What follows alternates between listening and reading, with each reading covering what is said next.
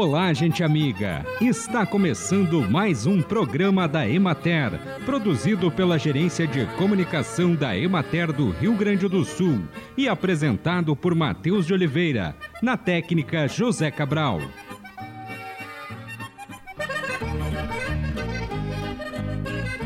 O congelador é um poderoso aliado para evitar o desperdício de alimentos. A utilização correta do congelamento permite estender a durabilidade das hortaliças sem grandes perdas no valor nutritivo e do sabor. Em um país como o Brasil, onde há oferta de hortaliças frescas durante todo o ano, a preferência deve sempre recair sobre o produto fresco. Entretanto, com o congelamento, você ganha mais tempo para consumir a hortaliça que comprou, mas não teve como preparar. Quase todas as hortaliças podem ser congeladas. Em geral, não se prestam para o congelamento as hortaliças folhosas consumidas cruas, como alface, rúcula e agrião. Por outro lado, as hortaliças de folha consumidas cozidas, como espinafre e couve de bruxelas, podem ser congeladas sem problema.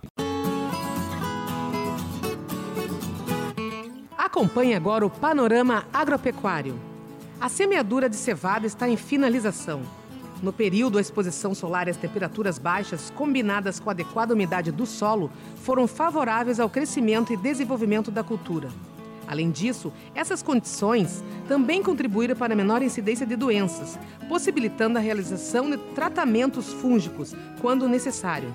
A cultura da cevada está atualmente em fase de desenvolvimento vegetativo e algumas lavouras localizadas no Planalto Médio estão entrando na fase de floração, embora essa porcentagem ainda não alcance 1%. Na região de Soledade, os produtores estão finalizando o controle de plantas invasoras e a aplicação de adubos nitrogenados em cobertura. Além disso, foram iniciados os manejos de controle de doenças e o monitoramento de pulgões, cuja incidência é favorecida pelo clima quente e seco, observado no final do período. Quanto ao desenvolvimento vegetativo, 50% das lavouras estão em fase de perfilhamento e 50% na fase de elongação.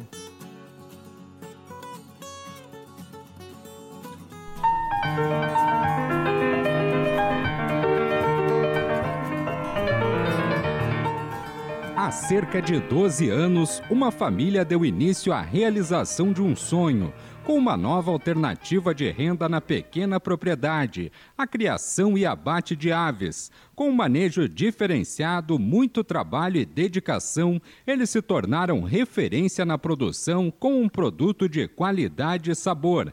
A jornalista Ellen Bonot foi até Tupanciretã para conhecer a agroindústria de frango colonial São Lucas e conversar com a produtora Sabrina Santos Batista e os extensionistas José Luiz da Silva, Laila Ribeiro Simon e Simone Mai.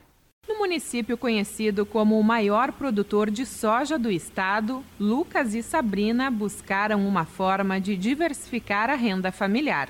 Sabrina morava na cidade e, depois que conheceu o Lucas, deixou a cidade para morar no campo. Eu sou natural de Tupã, sou da cidade e eu conheci o Lucas e foi conhecendo o Lucas que eu conheci a propriedade do interior. E aí eu vinha aos finais de semana passear e acabei criando um gosto muito grande de estar aqui. E na época era ali no meu sogro, na propriedade ao lado, né? Então, quando a gente resolveu efetivar a nossa união, né? Aí eu engravidei do João Lucas e eu pensei, então eu vou ficar ainda mais esse período na cidade e depois eu quero ir embora para fora. E aí o meu sogro me acolheu na casa dele, morei cinco anos lá depois mais cinco anos num galpão também da propriedade do meu sogro e foi ali que eu recebi um convite através do sindicato rural para fazer um curso piloto que estava sendo lançado, que era o Com Licença Voa Luta. E foi através deste curso que eu ampliei o meu horizonte da propriedade, porque até então o foco do Lucas, muito apaixonado pela lavoura, pela terra, era só o plantar soja ou trigo. E eu percebi que a gente não podia ficar só né, com isso, que na pequena propriedade também era possível ter uma outra alternativa de renda. E foi através desse curso, então, que eu procurei a Emater na sequência, depois conversei com o Lucas, digo, olha, a gente tem que ter outra renda na propriedade. Mesmo que a gente tenha uma pequena propriedade, é possível. Né? E aí, então, surgiu a ideia de criar um pequeno aviário para que isso fosse uma alternativa de renda para a nossa família e que a gente pudesse, com o passar dos anos, somente agregar né, em tudo isso dentro da propriedade. Sabrina, a gente está aqui então nos aviários, né, onde ficam os pintinhos, eles chegam daqui, como é que funciona aí todo o início aí desse ciclo de produção? Isso, eu vou tentar resumir então para ti, Ellen, o nosso trabalho com o pintinho, né, que a gente cria. A gente compra ele já recriado, com 15 dias, né? Então nós temos aqui os aviários, né, que são os aviários de pequeno porte, para acomodar lotes com em torno de 160 a 250 aves, desde a fase inicial com 15 dias que a gente recebe ele, porque a gente compra ele recriado, né? Uma linhagem desenvolvida justamente para criar e ser abatido, é específico para o corte. E aí eles ficam acomodados nesses pequenos galpões. Então aqui nesse lote nós temos 160 pintinhos recriados, né? Eles já estão hoje com 30, 35 dias, a gente recebe eles com 15 dias.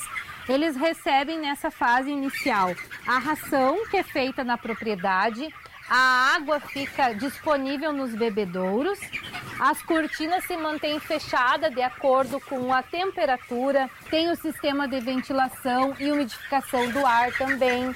Além da ração que é produzida aqui, que é feita com percentual maior de milho, eles recebem o pasto picado.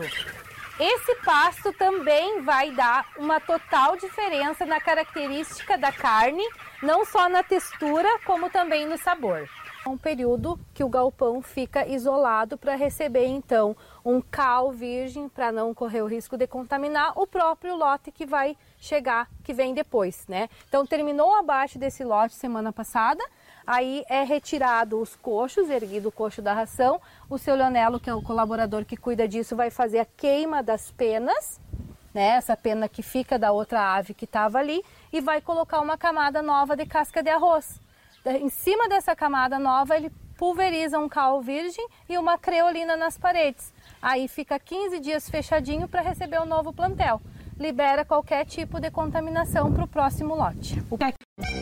O transporte de agrotóxicos segue a norma de transporte rodoviário de produtos perigosos, que dispõe sobre proibições, responsabilidades e infrações, com multas caso esteja em desacordo com as leis medidas preventivas a serem seguidas para reduzir os riscos de acidentes no transporte incluem não transportar agrotóxicos dentro da cabine ou da carroceria, junto com alimentos, rações, pessoas e animais, verificar se as embalagens não apresentam vazamentos antes de sair da loja, não estacionar o veículo carregando agrotóxicos perto de casas ou locais de aglomeração de pessoas e animais e levar sempre no veículo as instruções para casos emergenciais de acidentes, evitando que eventuais vazamentos atinjam cursos de águas, tais como lagos, rios e lençol freático, e culturas, pessoas e animais.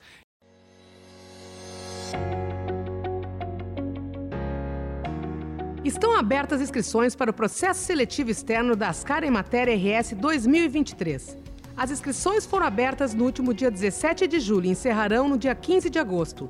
São 98 vagas para o chamamento imediato e cadastro de reserva para as mais diversas formações.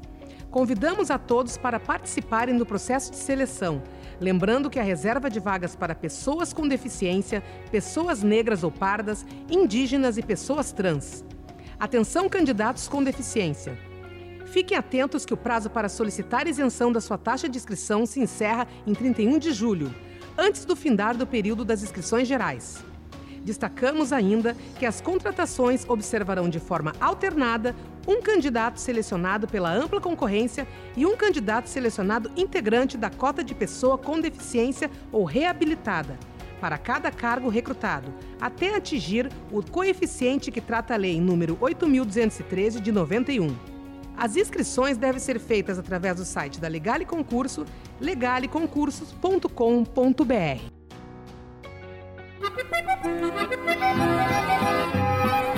E assim encerramos mais um programa da Emater. Um bom dia a todos vocês e até amanhã neste mesmo horário.